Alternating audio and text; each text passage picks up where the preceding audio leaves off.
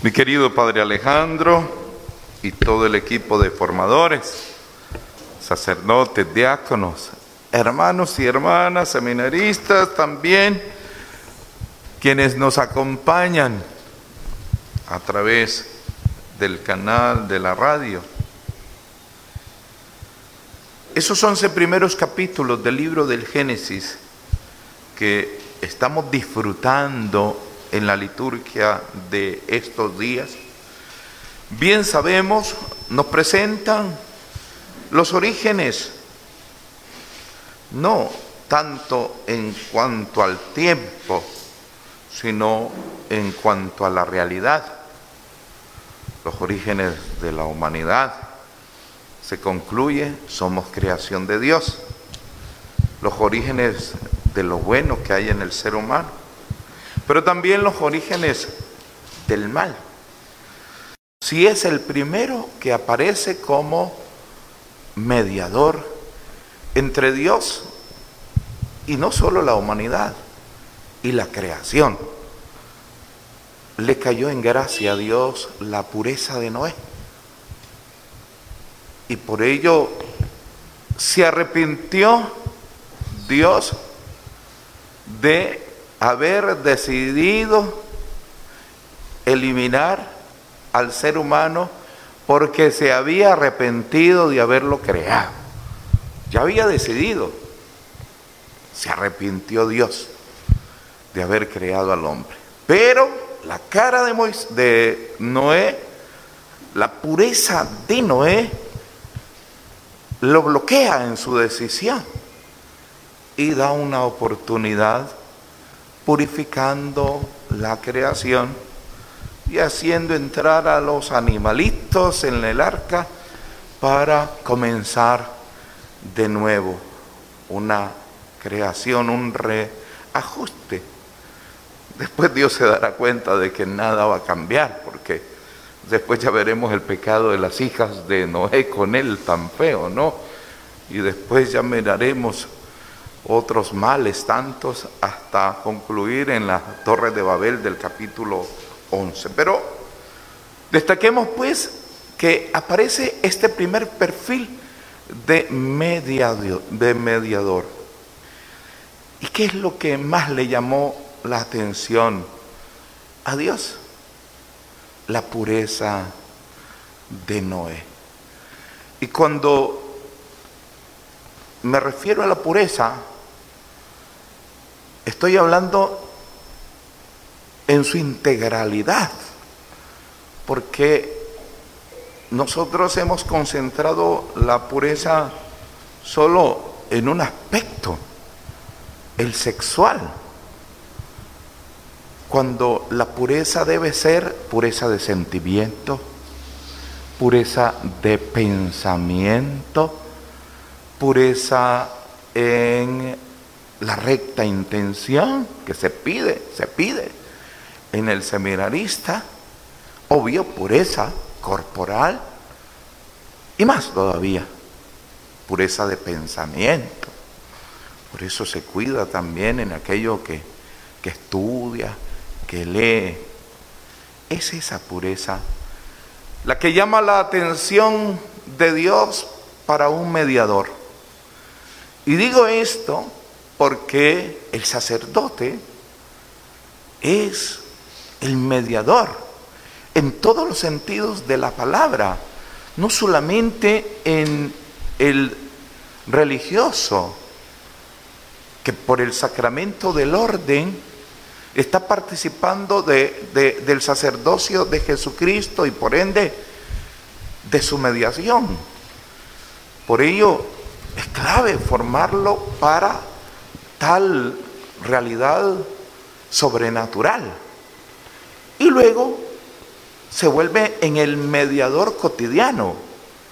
Es escandaloso que un sacerdote incite a la polarización de la sociedad.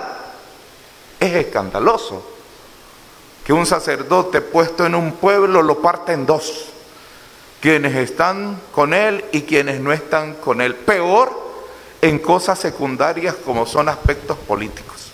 Peor. dividir a la sociedad.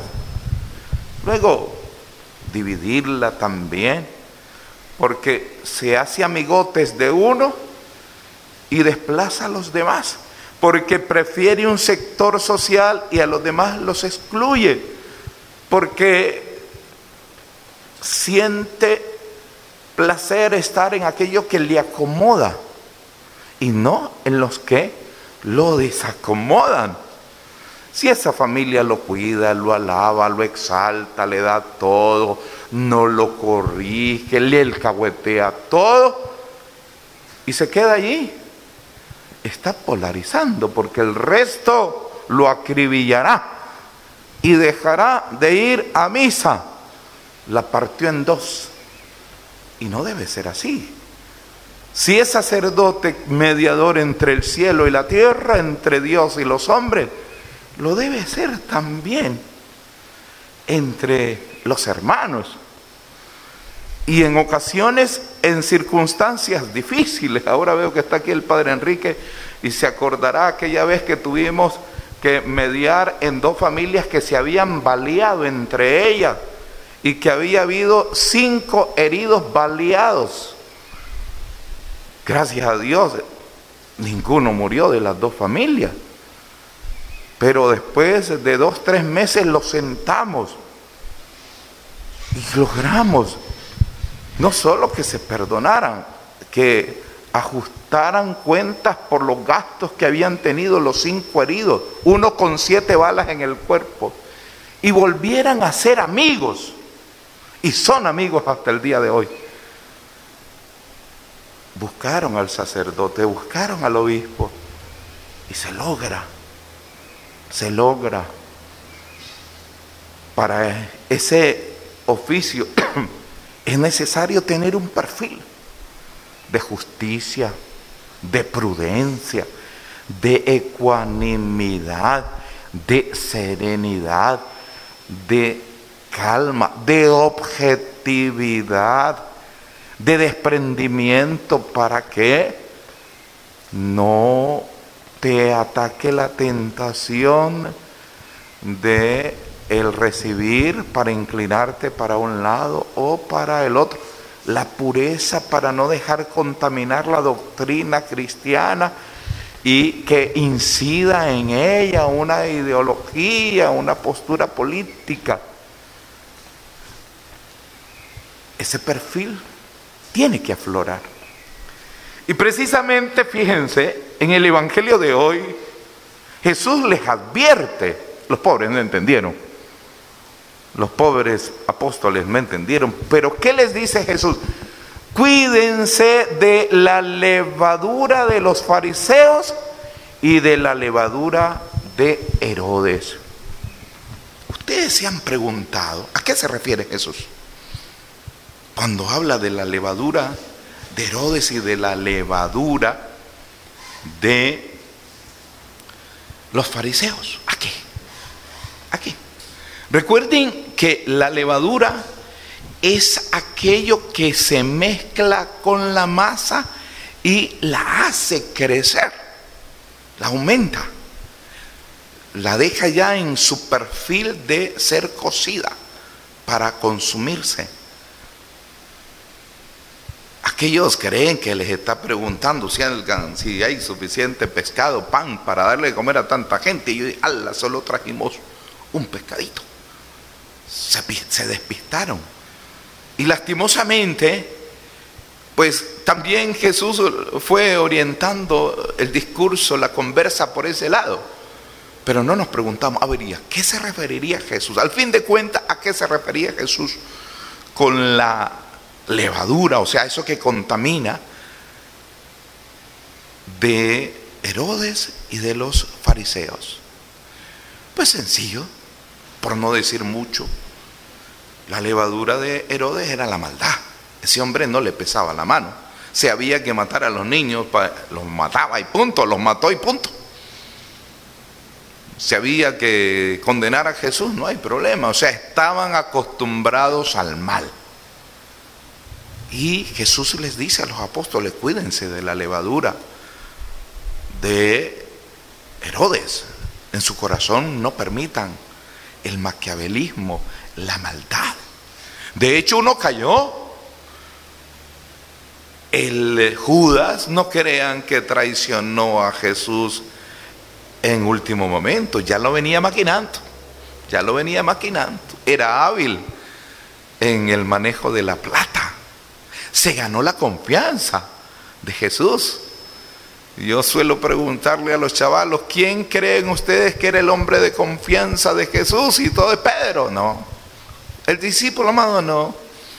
Generalmente la persona en quien más confiamos le soltamos la plata. Porque si no confiáramos nos roba. Y si me va a robar, no le suelto la plata. Y él confiaba en Judas.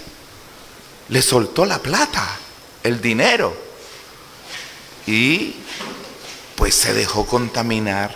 Maquiavélicamente venía buscando el momento para dar el zarpazo final. Esa es maldad. Cuando no actúas con recta intención.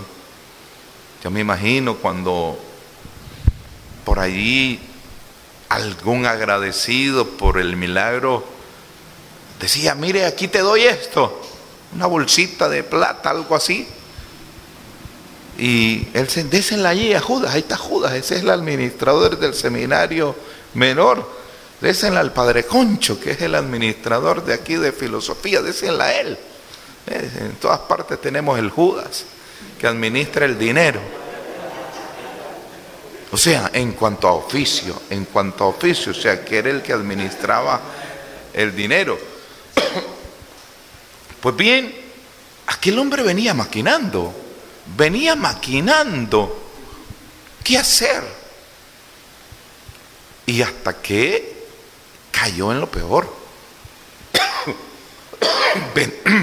vender. Vender. Ayer les decía, no crean que es COVID, es que me pusieron el abanico y me hace toser. Así fue ayer también. Van a ver que ya dejo de toser para que no se asuste. Pues bien, este cayó, no, no logró dominar su maldad, su perversidad.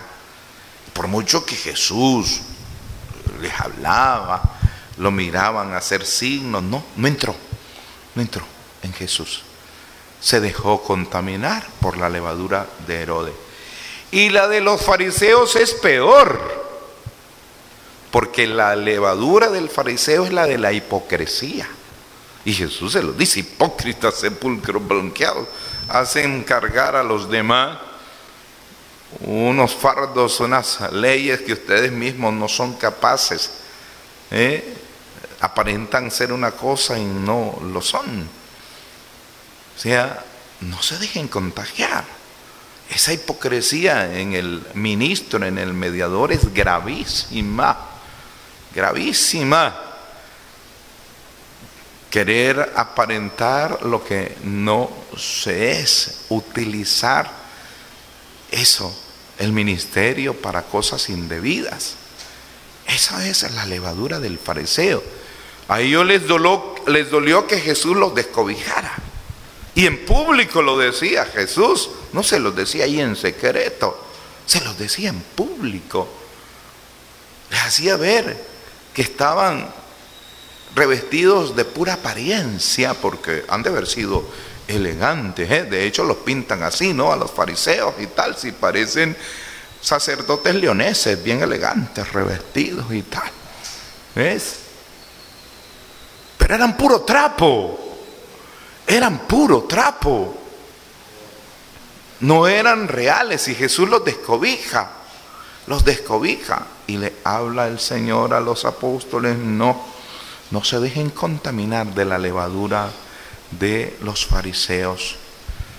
Precisamente, queridos hermanos, esa intención de Jesús es la que pretende un seminario, la de enrutar al muchacho, librándolo de la levadura de la maldad y la levadura de la hipocresía de los fariseos, hasta que aflore una figura más allá de la de Noé, la figura de Cristo, para que realmente sea Cristo y no alter Cristo, Cristo mismo el que aparezca allí como gran mediador entre Dios y los hombres.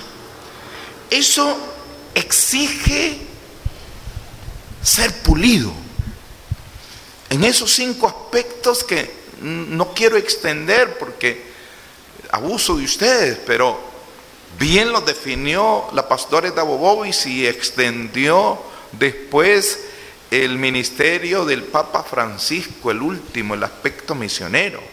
Pero es verdad, ese perfil solo aflora forjando una humanidad correcta.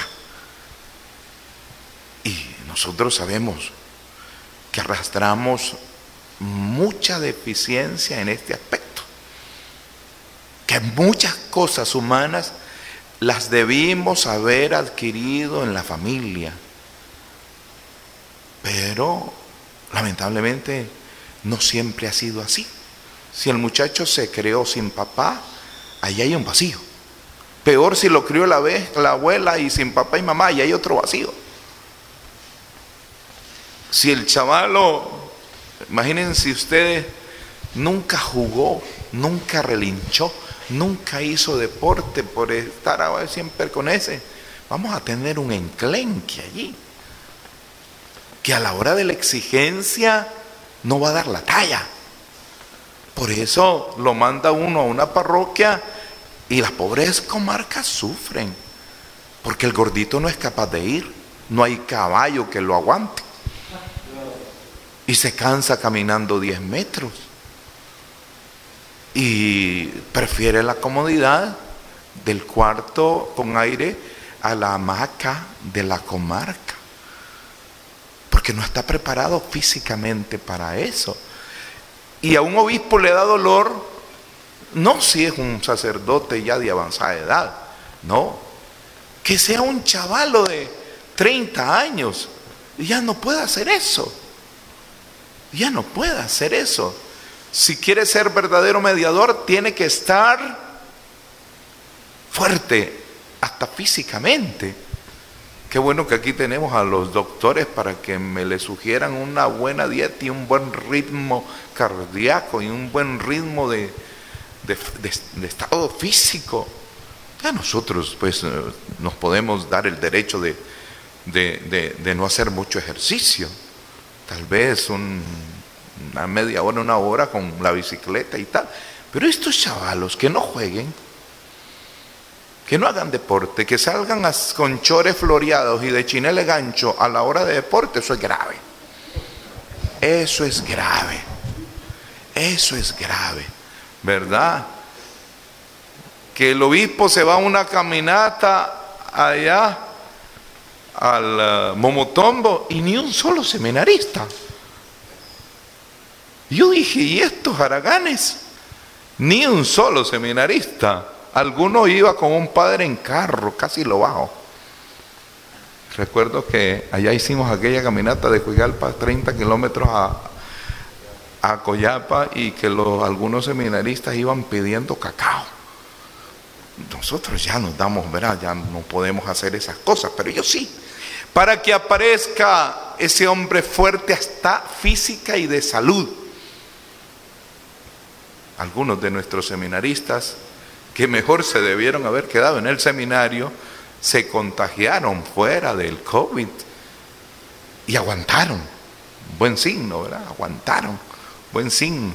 No decimos quiénes fueron porque después lo pueden apartar. Ahí no, ya se contagiaron hace meses. Eh, pero bueno, se ve que los chavalos eran fuertes y se cuidaron y tal. Hasta para eso, para mediar en un pueblo que necesitaba ser acompañado en donde el más valiente, más fuerte, más seguro, debió haber sido el cura. Porque hasta el médico que estaba allí en el hospital, en, en el centro de salud, la enfermera, estaba necesitada de ese cura que le dijera, hija, ánimo, encomendate a Dios, yo sé que tenés que hacer eso, pero vamos a rezar mucho por ti, estoy seguro que Dios te va a cuidar, vos cuidate lo que más podás, nosotros te vamos a encomendar a Dios y tal, pero no cerrar la puerta y esconderse. Y el pobre médico ahí frente a los enfermos, la pobre enfermera y el cura escondido ahí, sin dar la cara, sin ni siquiera una voz de aliento. ¿Ves? Eh, eh, necesita el hombre fuerte que se forma hasta en el aspecto físico para garantizar la seguridad y un pueblo que necesita de esa confianza espiritualmente, ni decirlo, pues aparecerá ese rostro del mediador de Cristo si hay un contacto continuo con Él. Por ello, muchos momentos del día son dedicados al encuentro con Cristo. Tres veces la oración, ¿no? Laudes, vísperas y completa, aunque terminen con la completa. Un momento hermoso que es la Eucaristía, aunque algunos se duermen, pues, pero la Eucaristía, un hermoso encuentro. Luego la oración personal, la lectura de la palabra de Dios, los retiros, el retiro que acabaron de hacer ustedes en Managua, ¿verdad? Hermoso, ¿no? Con el padre Carlos ahí predicándoles fuertemente y con los hermanos de Ciuna, de Bluefield, de Juigalpa, de Matagalpa presente y con los teólogos, ¿no? En una actitud de apertura a esa reflexión que diario el predicador nos dio y que seguramente ustedes disfrutaron. Esos encuentros con Jesucristo, los momentos de soledad, allá o aquí, en los que yo me abro al Señor. Es verdad que a veces se me mete la loca de la casa, así le decía Santa Teresa, ¿verdad? La imaginación, la loca de la casa, pero bueno, se espanta y se vuelve al encuentro con Cristo, esa lectura meditada, orante del texto que acabo de escuchar, que me arroja tantos detalles. Eh, ¿Alguna vez se habían preguntado cuál es la levadura de Herodes y cuál es la levadura de los fariseos? Esos detalles hermosos que, que, que te dice el texto. Por eso, bendito Dios, que vamos a seguir teniendo a Fray Giorgio aquí apoyándonos en el área espiritual y también nos va a ayudar el Padre Soler y el Padre Efraín, porque eh, pues estos hombres ya recorridos en el ámbito espiritual enseñan mucho a los muchachos. ¿eh? El diálogo continuo con ellos, se hacen un calendario de visitas, no esperen que los llame eh, distribuyanse bien. Todos quieren ir con, con, Fray Giorgio, porque como no oye, pues mentira, que, que oye más de la cuenta, que oye más de la cuenta. No, porque es un buen hombre que ayuda mucho a nuestros seminaristas. ¿eh? Pero no se vayan todos con él, distribuyanse. Es importante ese encuentro, es el hombre de Dios que eh, nos va orientando, guiando, es la dirección espiritual esos retiros mensuales que se van a tener, ve una tarde al mes, ahí pueden pedir la ayuda de, los sacerdotes, alguna vez tal vez vengo yo a darles retiro más para mí que para ellos, para parar un poquito este ritmo de vida, ¿eh? esas experiencias hermosas, marianas, ¿eh? como las que vamos a tener el día 21 de marzo, cuando la Virgen ya para despedirse de su peregrinación vendrá aquí, el 21, y se pasará después al seminario Fátima de Nemanagua el 22, y ahí se va yendo a la Anunciatura y luego a Bluefield, hermosa experiencia mariana, que debe ser fuerte, que debe ser más allá de una experiencia piadosa. A mí, yo me quedo con escalofrío y digo, ¿será que yo soy medio cimarrón? Porque veo a padrecitos que tienen un montón de santos en, las casas curales. ¿Y de quién es este mío? Y este mío, y este mío.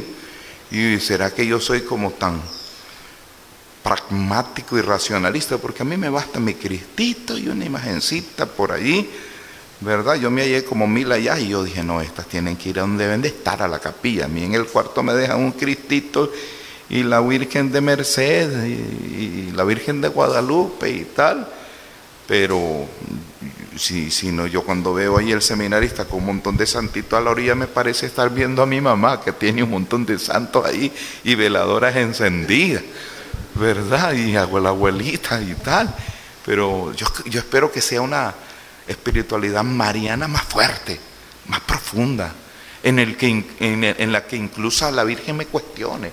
Hey, yo dije, sí, fíjate, aquí, tú lo has dicho. Me parece que no, Virgencita, que me cuestiona, que me cuestiona. Virgencita, tú me dijiste, hagan lo que Él les diga, y de verdad yo no lo he hecho, Virgencita. Yo no lo he hecho. Primero, no he confiado. Segundo, me he distraído. Tercero, no le he dado todo. No le he dado todo. Que me cuestione la Virgen también a mí. Virgencita, te veo que estás al pie de la cruz y he sido cobarde. Yo he sido cobarde cuando me ha tocado momentos de exigencia, cuando el obispo me regañó, cuando los formadores me dijeron eso no es así, yo ya estaba entumido y deprimido y hasta casi pasó tres días sin dormir y sin comer, eso sí no dejan de hacer, comer si come. Depresión, no, que la Virgen nos cuestione. La imagen de la Virgen ahí en el Monte Calvario a mí me debe de cuestionar. Una mujer me ganó, le ganó a Pedro, le ganó a Santiago, bueno, el discípulo amado, si ahí estaba, sacó la cara, pero los demás, y le ganó la mujer, pero al pie de la cruz, viendo chorrear sangre a su hijo viendo que se lo desgarraban, viendo que lo humillaban. Y ella, aquí estoy, Señor. Te dije que ah, hicieras tu voluntad, aquí estoy. Esa firmeza de una mujer que a veces la ponemos ahí como muy sentimental, a mí me debe cuestionar. Esa espiritualidad de María, esa solidez de María, esa firmeza de María, a mí me debe cuestionar. ¿Eh? No nos sintamos ahí que somos ella, no, me ganó sin pantalones, pero me ganó. Fuerte la espiritualidad de María, lo interiorizó, lo encarnó, lo vivió. Fue consciente de eso. Ese tipo de espiritualidad mariana verdadera, verdadera. Lo demás son acciones pías, actos píos, que si no los interiorizo me quedo ahí y con cualquier terremoto se me caen se me cae. Necesitamos aflorar, obvio, al hombre lúcido, con ideas claras, con pensamiento seguro. Y eso se forja en el ejercicio continuo de la intelectualidad, de la lectura, de la lectura, del estudio, no estudiar para pasar, sino estudiar para encarnar los conocimientos, para aprender y formular desde la iglesia y con la iglesia mi propio pensamiento. Y recuerden que después, allí estos laicos no crean que llegan a dormir a las misas. Llegan, cuando llegan de buenas, llegan a oír y disfrutan. Cuando llegan de malas, llegan a ver si predicas bien o no.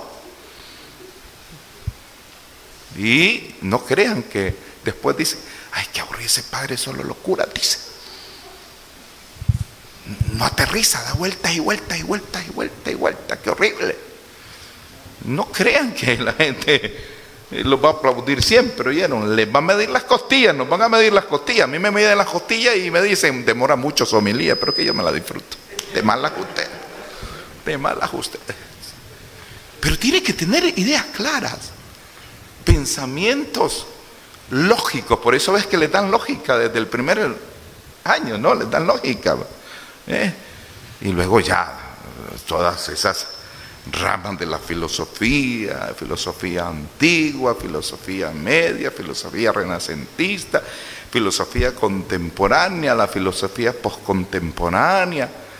Luego esos pensamientos ya un poco más abstractos como la epistemología, la antropología, en fin, va forjando nuestra inteligencia. Y por aparte nosotros vamos también, yo recuerdo que, lo decía el otro día, en, en el seminario de Managua, al menos de los tres años que estuve en filosofía, dos fui bibliotecario, ¿eh? y, y, era ratón, cuando ya no tenía, me iba a leer las novelas de Julio Verne, Viaje a la Luna, Luego, sin última me terminaba leyendo las de García Marquejo, esas clásicas, Dostoyevsky, Gran Green, El Poder y la Gloria, todo ese tipo de novelas que en las que uno se deleita. Eso en los tiempos libres, mucho, que vos nunca tenés. Alimentando esa, ese cerebro para que se agilice, para que aflore después el pensamiento y quede listo para recibir la, revelación que viene en el aspecto teológico. Tiene que ser un hombre lúcido, ¿verdad? Lúcido, bien claro de mente. Qué bonito el sacerdote que se para en el altar y cómo orienta con el pensamiento a su gente y advierte de alguna doctrina errada y crea pensamiento crítico también en la sociedad y despierta también cuestionamientos en la sociedad desde la palabra de Dios. Y obviamente la figura de pastor es la que se persigue. Ese pastor cercano hoy, con olor a oveja, que va adelante para guiar, en medio para captar cómo andan las ovejas. A veces hay que captar cómo andan las ovejas, ¿verdad? Si andan muy malolientes hay que bañarlas, porque huelen mal, dice las ovejas. No me refiero a usted, las ovejas reales, ¿verdad? Y atrás, por si acaso alguna se queda o por si acaso el lobo viene detrás, defenderlas. Esa figura del pastor pendiente de todos, inmerso, aunque sea el querido, inmerso aunque lo muerda también a él el lobo, inmerso aunque a veces se canse, inmerso aunque a veces se desilusione, inmerso aunque a veces toque ir a buscar a esa bendita oveja que está en riesgo y eso significa cruzar charcos, dificultades, escalar, pasar espinas, porque es que esas benditas ovejas a veces se meten en uno y de allí que hay que abandonar la comodidad, son los nuevos aerópagos que, de los que habla parecía esos rincones. Qué contento estamos nosotros yendo al mercado, ¿eh? pero no me ha llevado Qué bonito, mañana va a celebrar misa de ceniza ahí en el mercado, están contentas las del mercado, seguramente le darán muchas cosas aquí para el seminario y todo. ¿Ves? Qué bonito ir a esos espacios, a los que creemos que son, de los que creemos que son difíciles, y no. Ya fuimos con la Virgen de Fátima, felices, ¿verdad? Y miraba yo todas las decoraciones, esos espacios. Eh, vayamos a un billar de esos y, y panemos el billar un momentito. de buenos días, y Fray Giorgio, que es experto. Hermanos, ¿cómo están? ¿Quieres que les dé la bendición antes de que en la mesa de carambola? Y denle la bendición. Esos esquemas hay que romper, los nuevos aerópegos. A veces uno se para con los chavalos en la calle ¿verdad? Primero te quedan viendo como animal raro, pero después entran en la onda, ¿eh? Y se sienten bien que el curita paró y los saludó y les dijo alguna palabrita, alguna broma y no los entretengan mucho porque ahí sí salen perdiendo, ¿verdad? Están entretenidos. Pero un saludito hermoso rompiendo esquema es bonito con los niños, con los niños. ¿eh? Esas misas hermosas con los niños que te cansan los benditos, pero qué bonito que ellos se sienten también involucrado. Ese es el pastor que tiene, el de la periferia, el de la salida, el que se desacomoda, el que está ahí desgastando la vida. Y ese es el perfil misionero que ahora se está enfatizando. Nuevamente no cumplí, creí predicar poco, pero nada, no puedo, imposible. Cuidémonos de la levadura de Herodes, mis queridos seminaristas, mis queridos sacerdotes, cuidémonos de la levadura de em, los fariseos, para que así ese perfil de Cristo, ese perfil puro, ese perfil del hombre, del hombre Dios mediador aparezca en nosotros, hombres, pecadores e indignos de llevar este ministerio, pero este don y misterio, aquí lo andamos. puesto en manos de Dios, para quien sean la alabanza, la gloria y el poder por los siglos de los siglos.